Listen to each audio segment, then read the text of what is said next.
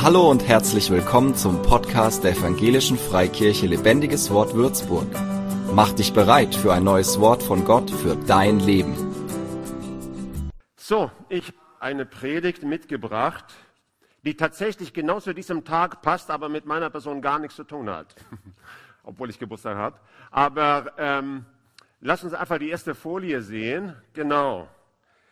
Du machst den Unterschied, heißt es. Und ich möchte als Ausgangspunkt für die Predigt ähm, ein Bibelwort nehmen, das ich in den letzten zwei, drei Jahren öfters als Ausgangspunkt für eine Predigt genommen habe. Und dann fragt man sich, ja, manchmal soll ich es nochmal machen. Aber ich tue deswegen, weil es äh, zu diesem Tag und das, was ich nachher sage in Verbindung mit diesem Tag, äh, sehr gut passt. Und das ist diese Stelle in Hebräerbrief Kapitel 12. Ähm, wo der Verfasser, also wahrscheinlich Paulus, im Kapitel 11 über die Glaubenszeugen des Alten Testamentes in erster Linie gesprochen hat, wie sie durch Glauben dieses und jenes mit Gott erlebt haben. Und dann sagt er hier, alle diese Zeugen, also diese Menschen, die mit Gott gelebt haben, alle diese Zeugen, die uns wie eine Wolke umgeben, spornen uns an. Darum lass uns durchhalten in dem Wettlauf, zu dem wir angetreten sind und alles ablegen, was uns dabei hindert, vor allem die Sünde, die uns so leicht umgarnt. Wir wollen den Blick auf Jesus richten, der uns auf den Weg vertrauenden Glaubens vorangegangen ist, also ich mag diesen Satz, und uns auch ans Ziel bringt. Also weil ihr es ein paar Mal gehört habt, nur ganz kurz zusammengefasst, der, der, der Kontext ist, es spricht von einem Wettlauf, äh, wo wir unterwegs sind als Gläubige. Er meint einfach den Plan Gottes für unser Leben, unser Leben mit Gott hier auf Erden in dieser Zeit vergleicht er mit Leuten auf der Rennbahn, die dann unterwegs sind und dann irgendwann ans Ziel gekommen sind, nämlich im Himmel. Ähm, und dann sagt er auch, dass wir wie Läufer auf einer Rennbahn sind und dass wir Zuschauer haben. Das ist tatsächlich die, die, äh, der Gedanke, ganz klar auch vom Grundtext her, wenn er sagt, alle diese Zeugen, die uns wie eine Wolke umgeben, die Vorstellung, die er da kreiert, ist, dass man sich auf einem, in einem Stadion befindet, auf der Rennbahn, und dann hat man ja immer auf den Rängen Leute, die nicht nur zuschauen, sondern auch anfeuern. Und das sagt er, diese Zeugen, die vorausgegangen sind ähm, im Glauben an Gott, die umgeben uns wie eine Wolke und sie spornen uns an. Also die feuern uns an. Das ist ja, was Zuschauer äh, tun. Also die gucken auch zu und essen Chips und äh, schimpfen auch manchmal. Aber diese Zuschauer hier, die, die feuern uns an. Und dann ist die Frage natürlich, wie feuern sie uns an?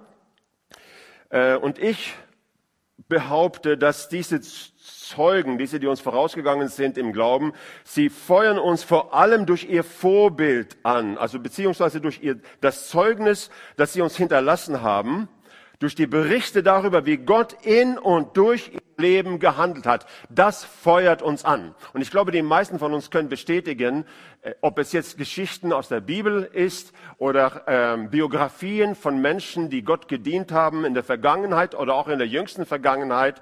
Äh, das ist total inspirierend zu sehen, wie Gott im Leben von Menschen gehandelt hat, wie er sie gebraucht hat. Und dann sagen wir, ey, wir haben denselben Gott, Gott kann auch mit uns Geschichte machen. Das ist eigentlich der Grundgedanke. Äh, und deswegen, die Bibel fordert uns auch an verschiedenen Stellen dazu auf, davon zu lernen und uns davon inspirieren zu lassen, wie Gott im Leben dieser Menschen gehandelt hat. Also sowohl Menschen, die wir aus der Bibel kennen, aber auch Menschen, die in der Kirchengeschichte, also und bis zur jüngeren Zeit mit Gott gelebt haben und mit denen Gott Geschichte geschrieben hat. Und ähm, ja, das ist ein Grund, warum es geistlich sehr gewinnbringend sein kann, zum Beispiel Biografien von Menschen zu lesen. Ich habe tatsächlich vor kurzem eine, einen dicken Wälzer über das Leben von Paulus gelesen. Äh, wow, war einfach schön. Aber warum bringe ich diesen Punkt heute? Äh, es hat mit diesem Datum 18. April zu tun, aber es hat mit mir nichts zu tun. Aber heute, vor genau 500 Jahren, geschah etwas in Deutschland, was die Welt verändert hat. und was die Kirchengeschichte verändert hat. Es war am 18. April 1521, dass Martin Luther auf dem Reichstag in Worms stand und endgültig, wenn du so willst, die Reformation besiegelt hat. Eigentlich war sie nicht mehr aufzuhalten, aber endgültig äh, besiegelt hat, weil er vor dem Kaiser stand und es war seine letzte Möglichkeit, seine Thesen, seine Schriften zurückzunehmen und er hat gesagt, das kann ich nicht. Und äh, wow, das hat, diese, das hat die Reformation so richtig in, äh, äh, besiegelt. Da gab es überhaupt kein Zurück mehr. Und ich habe jetzt ein Clip mitgebracht. Ich hoffe, dass es jetzt klappt. Also ein Auszug aus einem DVD. Ich sage erst ein paar Worte dazu.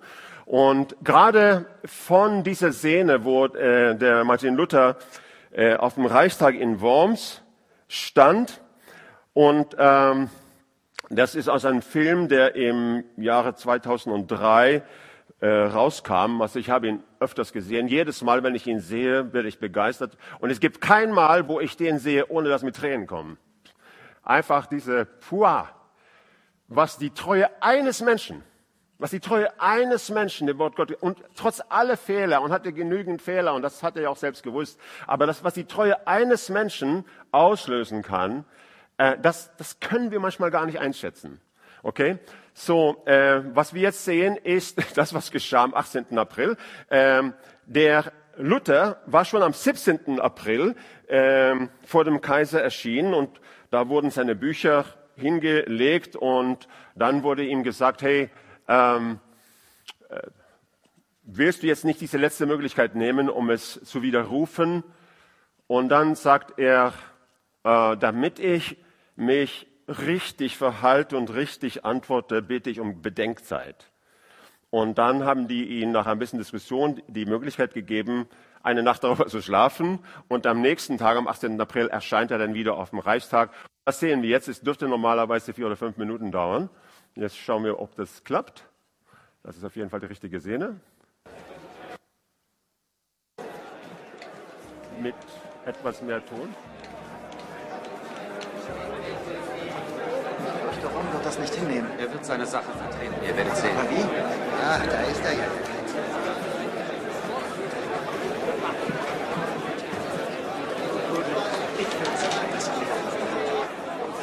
Wird seine gerechte Strafe bekommen. Ich verlange Ruhe!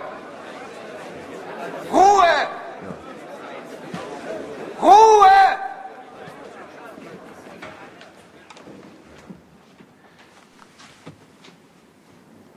Martin Luther, seid ihr der Verfasser dieser Schriften? Ja, der bin ich.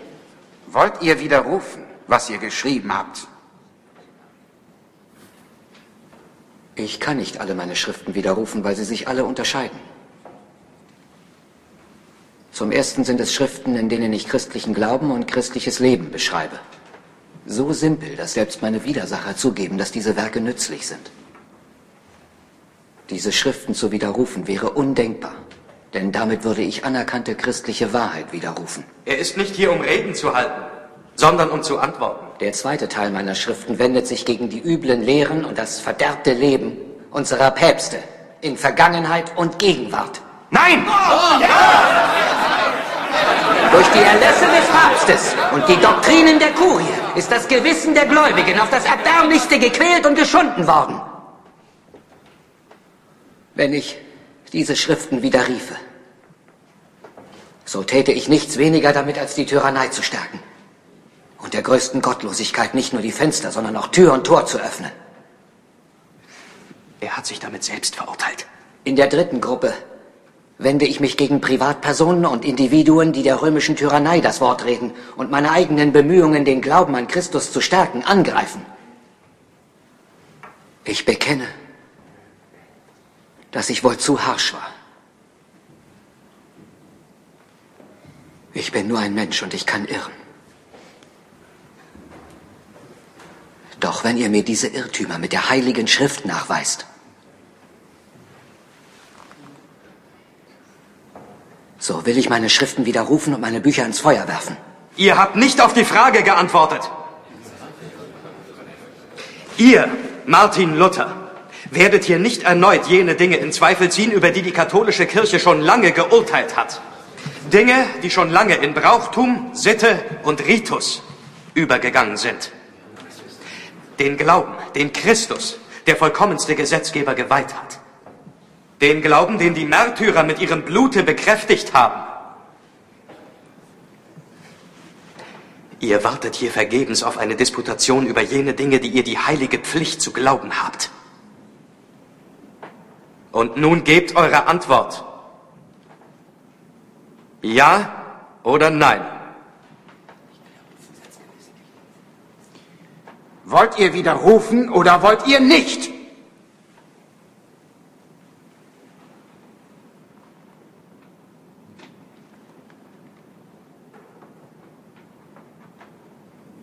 Da Eure Majestät und Eure Kurfürstlichen Durchlauchten eine einfache Antwort wünschen, so will ich sie geben. Solange ich nicht durch die Heilige Schrift widerlegt werde und mit einleuchtender Vernunft und nicht durch Päpste und Konzile, die sich schon so häufig geirrt und auch widersprochen haben, ist mein Gewissen einzig dem Wort Gottes verpflichtet. Und gegen sein Gewissen zu handeln ist weder rechtens noch lauter. Ich kann nicht. Und ich werde nicht widerrufen. Hier stehe ich. Ich kann nicht anders. Gott helfe mir. Ja, ich wusste es!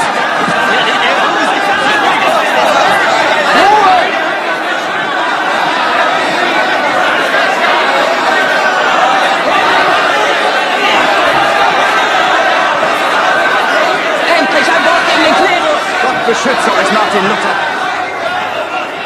Ja, er hat die Wahrheit gesagt!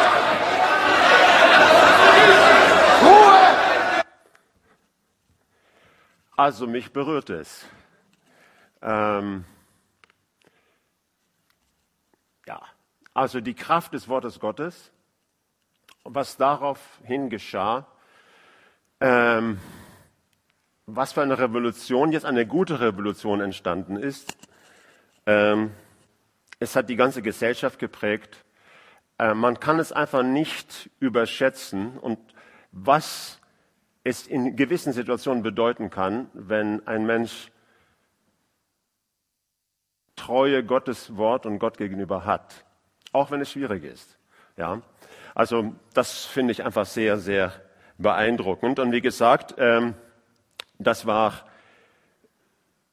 der Tag, wo, diese, wo die Reformation, wo es endgültig kein Weg zurück mehr war. Also der Startschuss war ja der 31. Oktober 1517, aber dieser Reichstag dreieinhalb Jahre später, dann war es endgültig äh, erledigt, sage ich mal so. Und ich möchte einfach die Gelegenheit nehmen und ein paar Dinge, ähm, und es gibt natürlich viel, viel mehr, aber ich möchte nur diese Gelegenheit nehmen und ein paar Dinge nennen, denn, äh, die wir von dem Handeln Gottes im Leben von Martin Luther für unser Leben lernen können. Es geht ja hier nie um nur Geschichtsunterricht und nur um zu gucken, und damals ist das geschehen und damals ist das geschehen und das war ja interessant. Es geht immer darum, bei diesen Wolke der Zeugen, was können wir davon lernen? Wie, wie kann es unser Weg mit Gott inspirieren und beeinflussen? Da möchte ich nur vier verschiedene Punkte nennen. Wie gesagt, es gibt viel mehr. Ähm, aber lasst euch selbst inspirieren und jetzt nehme ich diese vier Punkte einfach und gehe sie mal durch. Das erste, was wir, was ich jetzt nennen möchte, ist, Gott benutzt ganz normale Menschen, um Geschichte zu schreiben oder um einen Unterschied zu machen. Ich weiß, das ist jetzt keine ganz ganz neue Erkenntnis, aber es ist etwas, wo, was, äh, woran wir immer wieder er, erinnert werden müssen. Und das ist etwas, was wir sowohl in der Kirchengeschichte als auch in der Bibel immer wieder feststellen können, Menschen, die mit Gott, mit denen Gott Geschichte geschrieben hat, waren nicht fehlerlose oder makellose Persönlichkeiten, sondern es waren einfach Leute, die sich Gott zur Verfügung gestellt haben. Die Bibel nennt es Glauben. Und sie waren nicht perfekt in, in keinster Weise, auch wenn wir in den berühmten, an den berühmten Persönlichkeiten der Bibel denken, die waren Menschen wie du und ich, auch sie waren Menschen mit erkennbaren Schwächen und Unvollkommenheiten. Und auch von ihrem Hintergrund her hatten sie nicht immer die beste, die besten Vorzeichen. Äh, ich habe sogar extra reingeschaut in diese Liste mit Glaubensmänner und Frauen in Hebräer 11. Und ähm, das siehst du zum Beispiel eine Person, die heißt Jephtha. Er war Richter in, im alten Israel. Er war also ein Volks Führer in Israel und äh, hat Gott gedient. Das war ein Mann, er war ursprünglich der Sohn einer Prostituierten, er war ursprünglich verstoßen worden aufgrund dessen und trotzdem ihn hat Gott geholt und hat ihn zum, zu einer Leitfigur in Israel gemacht. Also der, egal welche Persönlichkeit man hat, egal welchen Hintergrund man hat, äh, das ist alles nicht der entscheidende Punkt. Der, das Geheimnis dieser Leute war, war nicht ihre persönlichen Vorzüge, sondern ihre Bereitschaft, sich auf Gott einzulassen und sich ähm, ihm zur Verfügung zu stellen. Und das ist einfach gut zu wissen, gut sich daran zu erinnern.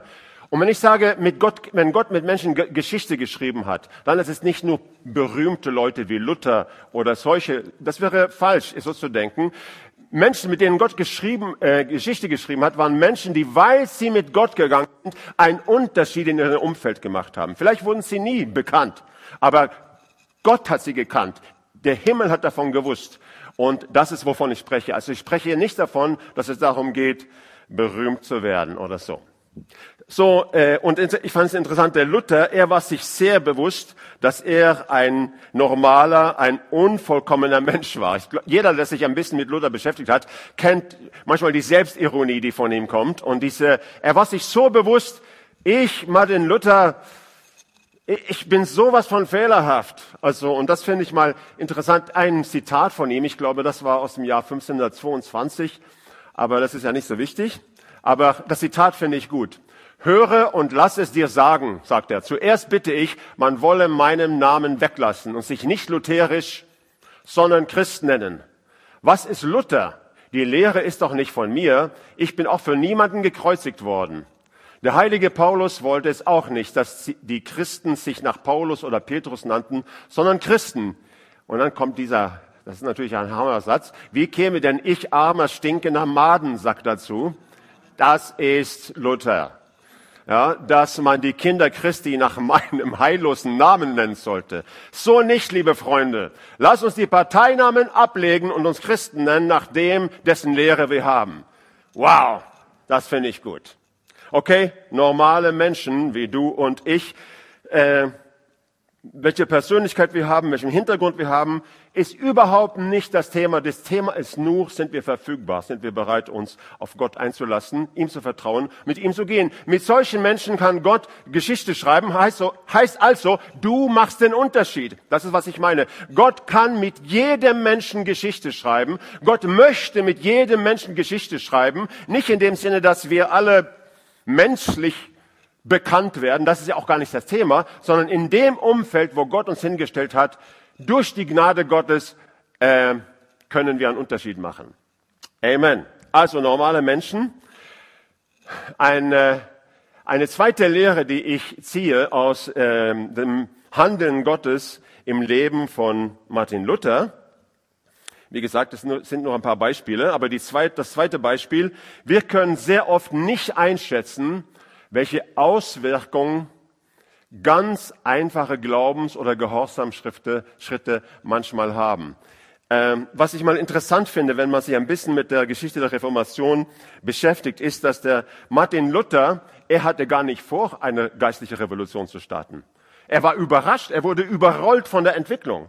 Was wollte er, wo er diese Thesen veröffentlicht hat? Er wollte eine innerkirchliche Disputation über Sachen, die er als problematisch, als Missstände empfunden hat. Er wollte nicht eine große Revolution.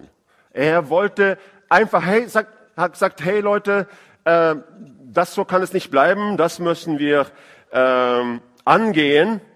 Und aber innerhalb von nur wenigen Wochen waren diesen Thesen in ganz Deutschland und zum Teil europaweit ähm, verbreitet, ohne, so viel ich weiß, ohne dass er irgendetwas dafür getan hat. Irgendjemand mitbekommen, diese Thesen, und hat gesagt, hey, das müssen wir an den Mann bringen, das müssen wir äh, verbreiten. Und auf einmal innerhalb von relativ kurzer Zeit hat dieses Feuer gebrannt. Das war natürlich von Gott alles so gelenkt. Aber der, der, Punkt ist, Martin Luther hat selbst nicht gewusst, was er tat, als er die 95 Thesen veröffentlicht hat.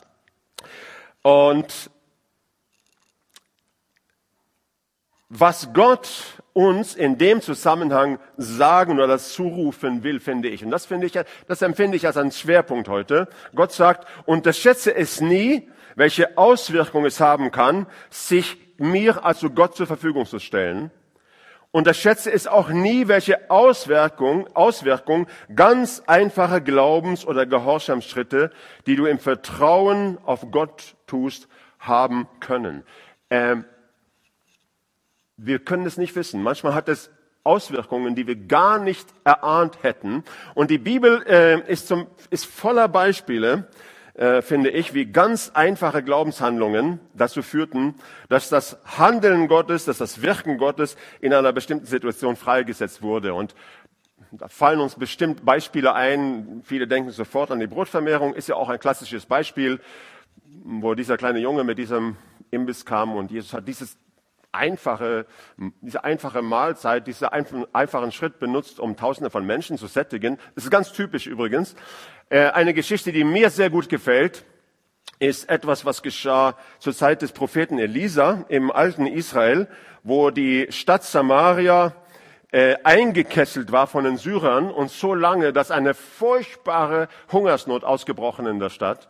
Äh, und ähm, wenn man es liest, man möchte es gar nicht vorlesen, äh, ich tue es jetzt auch nicht, weil es so unappetitliche Zustände, die da waren, weil Leute so einen Hunger hatten. Und mitten in dieser Geschichte sagt der Prophet Elisa, morgen ist alles vorbei. Also das ist schon, das ist schon ein Hammer. Morgen ist alles vorbei. Innerhalb von 24 Stunden ähm, haben, wir, haben wir genug Brot zu essen und reichlich. Und, aber das Interessante ist die Art und Weise, wie Gott diese Prophetie erfüllt hat. Du kannst Gott nicht immer ausrechnen. Und er hat es so erfüllt. Äh, vor den Stadttoren saßen vier aussätzige Menschen, die durften ja nicht dazugehören zu der Volksgemeinschaft, die waren aussätzig, die saßen draußen vor den Stadttoren, die waren also Juden. Und die haben dann auf einmal gesagt, na gut, vielleicht sollen wir einfach rüber zu den, zu den Feindesherren gehen, zu den Syrern. Wenn sie uns töten, töten sie uns eben. Aber wenn wir hier bleiben, sterben wir ja sowieso. Also wir haben eigentlich nichts zu verlieren, sondern wir gehen rüber zu den Syrern und schauen wir einfach, was passiert. Die haben sich aufgemacht und sind hinübergelaufen zu den Syrern. Und als sie da hingekommen sind, haben sie festgestellt, das ganze Heerlager ist leer. Äh, die Syrer haben den ganzen Proviant, alles zurückgelassen. Und die Bibel sagt auch, was geschehen war. Das war etwas übernatürlich. Äh, die Bibel sagt, Gott hat die Syrer ein Getöse hören lassen von einer großen Heeresmacht. Und die haben dann gedacht, also äh, die Israeliten haben jetzt Ägypter und andere, ähm, andere Völker also als Hilfe gerufen und jetzt kommt ein sehr großes Heer und dagegen sind wir nicht gewachsen und dann sind, wir, sind sie abgedüst. Und, ähm, aber es ist, die Bibel schildert es so, dass Gott eindeutig, dass da ein Zusammenhang ist zwischen diesen diesen vier Aussetzungen, die, die stehen auf, fangen an zu laufen und in dem Moment dreht Gott die Lautsprecher auf und sorgt für eine akustische Halluzination bei den Syrern und Gott dreht das Ganze und die vier Aussätzige, die fangen dann an zu essen natürlich und freuen sich und dann sagen sie, eigentlich können wir es nicht für uns behalten. Also da sitzt ja eine ganze Stadt und hungert. Und so hat Gott innerhalb von 24 Stunden, genau wie Gott es gesagt hat, hat er sein Wort erfüllt. Aber mein Punkt in dem Zusammenhang ist, äh, wie Gott eine ganz einfache Geschichte, total einfache Geschichte, dass vier Aussätzige sich aufmachen, auf dem Weg gehen, die haben einfach gedacht, ja, wir retten uns vielleicht selbst das Leben. Aber Gott hat es benutzt, um eine ganze, um eine ganze Stadt vor dem Hungertod zu bewahren. Ähm, ist natürlich ein extremes Beispiel, aber es ist da in der Schrift. Und so kann man verschiedene Beispiele finden, auch aus der Kirchengeschichte. Ich habe gehört, dass, bin mir relativ sicher, dass es stimmt, dass der Evangelist, der gepredigt hat, als Billy Graham sich bekehrt hat. Jetzt wissen vielleicht nicht alle, wer Billy Graham ist, aber er ist ein ganz bekannter Evangelist, der Äh, neben Reinhard Bonke gibt es wohl niemand, der so viele Menschen für Jesus erreicht äh, hat. Und da ist übrigens sein, eine, seine Entscheidungskarte. Da mussten sie, steht Billy Graham, steht sogar die Adresse, wo man sich wenden soll, im Falle etwas passiert. Ähm, das war im November 1934 oder sowas. Aber er hat eine Zeltevangelisation, eine Evangelisation besucht. Und was so wie was ich gehört habe, der Evangelist, der da gepredigt hat, er war in dieser Woche, wo Billy Graham sich bekehrt hat, total enttäuscht, weil er hat gemeint, hier ist ja eigentlich nichts passiert. Da ist ein, ein Teenie, er war so ungefähr 16 Jahre alt, hat sich bekehrt, aber meine Güte, ich will ja ganz andere Ergebnisse. Guck mal, er hat gedacht, war keine Frucht da. Und dann war die Frucht da. Ähm, und dann meine ich nicht Billy Graham als Person, aber die Gabe Gottes in Billy Graham. Das zeigt noch einmal, wie wir manchmal nicht einschätzen können, wie ganz einfache Glaubens- und Gehorsamschritte ein großer Segen Gottes auslösen können. Und jetzt ein ganz kleines Beispiel, aber das fand ich mal interessant, das muss ich echt hier mitnehmen. Am letzten Sonntag hat meine Frau eine Mail bekommen von einer Frau aus Limburg, wo meine Frau herkommt. Eine Frau, die sowohl mich als auch Beate gekannt hat 1981. Also ich, ich, ich bleibe ein bisschen in der Vergangenheit heute, das merkt ihr, ne? aber ich stehe fest hier. Ähm, äh, aber und dann, ich, ehrlich gesagt, ich habe nicht mehr im Kopf, wie sie aussah oder irgendetwas, aber sie muss ab und zu in diesem äh, christlichen Zentrum gewesen sein, wo, wo äh, Beate und ich war, für eine ganz kurze Zeit. Und dann schreibt sie Folgendes an Beate. Dein Mann hat mir damals eine Ausgabe des Johannesevangeliums, ein kleines rotes Heft in die Hand gedrückt. Ausgerechnet eine Elberfelder Übersetzung des Evangeliums. Nach der nächtlichen Lektüre, also hat es in einer Nacht durchgelesen, nach der nächtlichen Lektüre dieses Textes stand für mich fest, dass, die, dass dies die Wahrheit ist und ich künftig meinen Weg mit Jesus gehen wollte. Und sie hat sich dann bekehrt und hat uns jetzt geschrieben, um uns mitzuteilen, dass sie jetzt 40 Jahre später immer noch mit Jesus unterwegs ist und ihm dient und dankbar ist, damals diesen Anstoß zum Glauben bekommen zu haben. Ich habe ja, meine Güte, was für ein Anstoß. Ich habe ihr ein Johannesevangelium gegeben. Also fantastischer Schritt. Ne? Ich habe ein kleines Johannesevangelium gegeben. Habe vielleicht schon gesagt, geh nach Haus und lese es. Ne? Ich soll dir eines sagen. Wow! Gott kann aus kleinen Schritten Wunder tun. Er kann es nicht nur, er tut es. Unterschätze nie ganz einfache Glaubens- und Gehorsamschritte, die Gott dir ins Herz legt. Und das muss auch nicht immer nur Evangelisation sein, aber es kann einfach sein, dass, dass ähm, du dich gedrängt, inspiriert fühlst von Gott, jemanden eine ähm, Liebe zu zeigen auf eine besondere Art und Weise. Gehe bitte diese Impulse nach. Amen. Das ist, wenn du so einen Impuls hast, das hat immer etwas für sich. Okay. Und ja, einige Auswirkungen solcher Glaubens- und Gehorsamschritte kriegen wir hier auf Erden selbst mit, zeitnah oder später, manchmal schon. Aber das ganze Bild, und das möchte Gott, dass du auch heute weißt, das ganze Bild werden wir erst im Himmel sehen. Deswegen sollen wir uns auch nicht zu verrückt machen, wenn es um die Frage geht, wie viel Frucht unser Leben gebracht hat. Ich sage nicht, dass wir uns keine Gedanken darüber machen sollen, aber wir sollen uns diesbezüglich nicht zu verrückt machen. Warum? Äh, weil wir es nie ganz mitbekommen.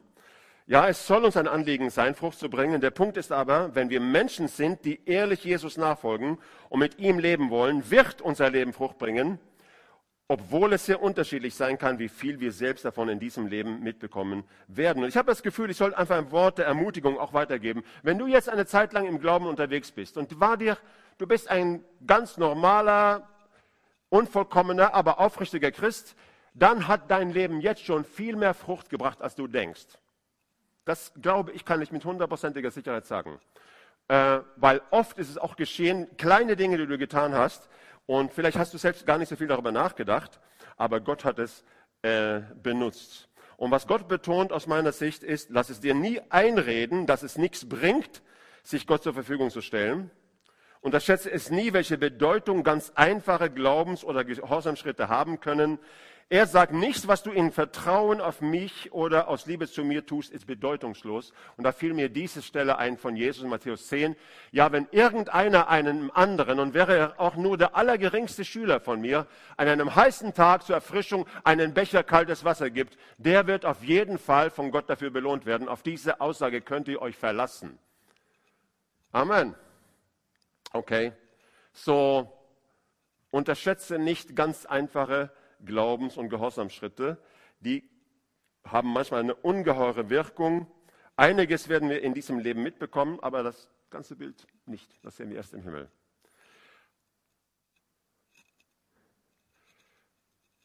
Ein dritter Punkt, um Salz und Licht, also um was wir aus, diesem, aus dem Handeln Gottes im Leben von Martin Luther lernen können, um Salz und Licht, das heißt eine verändernde Kraft in der Gesellschaft zu sein, ist beides nötig. Gott und seinem Wort gegenüber treu zu sein, ist das eine, aber auch Weisheit und Fähigkeit mit der kulturellen Umgebung, in der man lebt, gut umzugehen und zu kommunizieren. Der Martin Luther war ja ein Reformator. Er ist ein Beispiel dafür, wie Treue Gott gegenüber die Gesellschaft verändert. Na?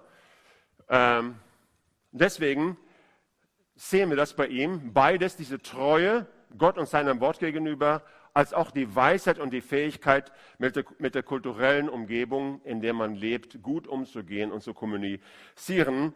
Ähm, also das Festhalten am Wort Gottes war geradezu ein Markenzeichen bei Luther, das haben wir auch gerade gesehen. Das ist ja das Wort, sie sollen lassen starren, das ist ja diese bekannte Sätze von ihm. Das war sein Leitstern.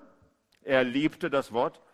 Er hat sehr viel die Bibel gelesen. Er liebte die Bibel.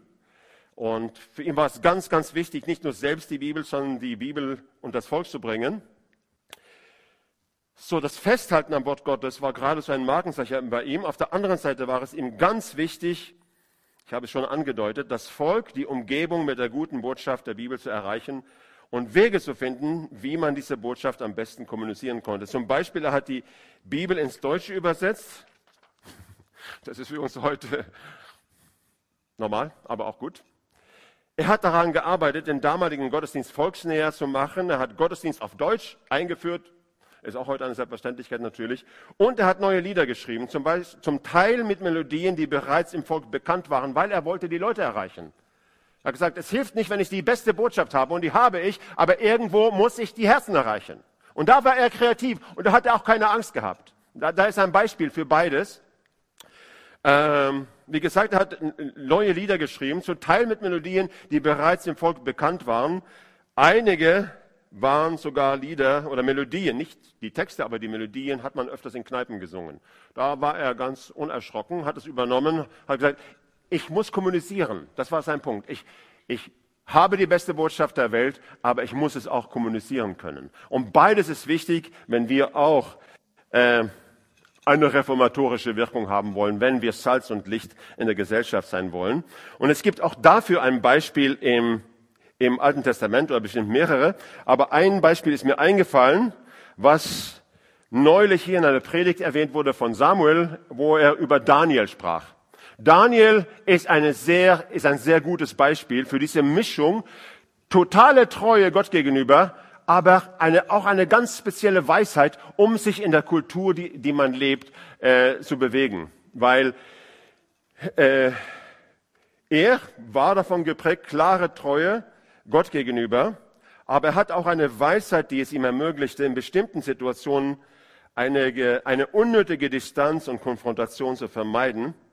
Und ich nenne nur ein Beispiel aus dem Leben von Daniel. Das war, wo ganz am Anfang, wo sie nach Babylon gekommen waren, und dann wurden sie in so ein Trainingsprogramm eingebracht, wo sie äh, für Dienst am Königshof vorbereitet werden sollte. Und ein Teil von diesem, äh, Königs, äh, diesem äh, Vorbereitungsprogramm war natürlich spezielle Speisen. Und da waren Speisen dabei, wo Daniel gesagt hat, das, das kann ich mit meinem Glauben, mit, das ist nicht koscher für mich als Jude. Und da hat er einen Konflikt.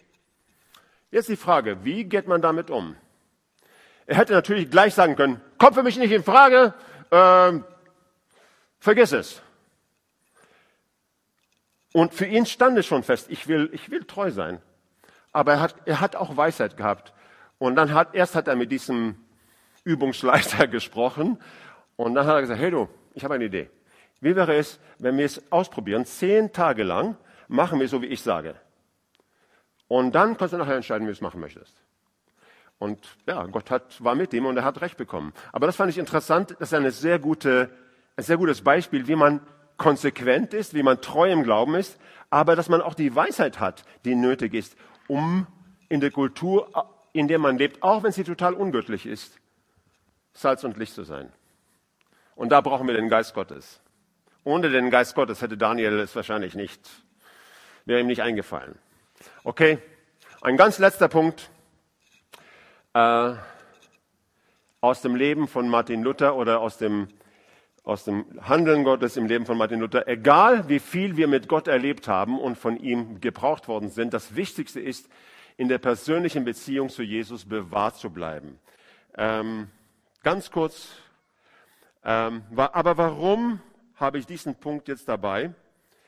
Das gehört zur Wahrheit dazu. In den letzten Jahren seines Lebens sagt und schreibt Luther einige Dinge, die sehr ernste Fragen aufwerfen, besonders in Bezug auf das jüdische Volk. Also er schreibt Dinge, die wirklich hasserfüllt sind. Leider haben sogar die Nazis sich da bestätigt gefühlt und haben Sätze von ihm genommen, um ihr Judenhass zu rechtfertigen. Äh, klar, es war in, darin begründet, dass er so enttäuscht war, dass sie die Reformation nicht angenommen haben. Er hat gedacht, wenn ich jetzt mit meiner glorreichen Lehre hier komme, dann werden sie das auch knall, schnallen, aber die haben es nicht angenommen, das konnte er nicht akzeptieren. Scheint das der Punkt zu sein. Ob diese Phase, das war nur in den letzten Jahren seines Lebens, ob das auch nur eine Phase war oder ob bis zu seinem Tod so blieb, weiß ich nicht. Aber Fakt ist, da haben zumindest Gedanken und Einflüsse Raum bekommen, die alles andere als göttlich waren. Und was lehrt uns das? Egal wie viel wir mit Gott erlebt haben und von ihm gebraucht worden sind, wie gesagt, das Wichtigste ist, in der persönlichen Beziehung zu Jesus bewahrt zu bleiben und ein reines Herz zu bewahren. Hier ist ein wichtiger Punkt. Das höchste Ziel Gottes für unser Leben ist, dass Christus in uns Gestalt gewinnt. Die höchste Vision Gottes für mein Leben ist nicht sogar, was ich tue, sondern ist, wer, wen ich werde. Oder heißt es, wer ich werde? Wer ich werde. Ich habe ja einen Lehrer hier vorne, der aber hat jetzt Maske darauf, deswegen sehe ich, sehe ich nicht jedes Mal, wenn er leidet. Ja. Gott ist wichtiger, wer du wirst, als was du tust. Aber wenn wir das werden, was er will, dann werden wir auch einiges von dem tun, was er will. Also das ist doch nicht ein Widerspruch. Also es ist nicht so, ja, ich tue nichts, ich werde nur. No, no, no. Aber es gibt eine, eine, eine Prioritätenreihenfolge und das scheint bei Luther zumindest vorübergehend nicht gestimmt zu haben in den letzten Jahren seines Lebens. Und auch wenn es stimmt, dass wir Vorbilder im Glauben ehren, da, äh, äh, brauchen und sie ehren sollen, das ist auch etwas, was wir daraus lernen können und von ihnen lernen sollten, sollten wir Menschen nie zu sehr idealisieren und verherrlichen. Egal welches Vorbild du hast, egal welches Vorbild ich habe, respektieren, schätzen, lernen, aber nicht idealisieren auf einer ungesunden Art und Weise, nicht verherrlichen, weil wir haben nur einen Star, wir haben nur einen Meister und er ist Yeshua Amashia Adonai, Jesus Christus. So, du machst den Unterschied. Äh, Du bist prädestiniert, einen Unterschied zu machen. Das ist die ganze Botschaft. Amen.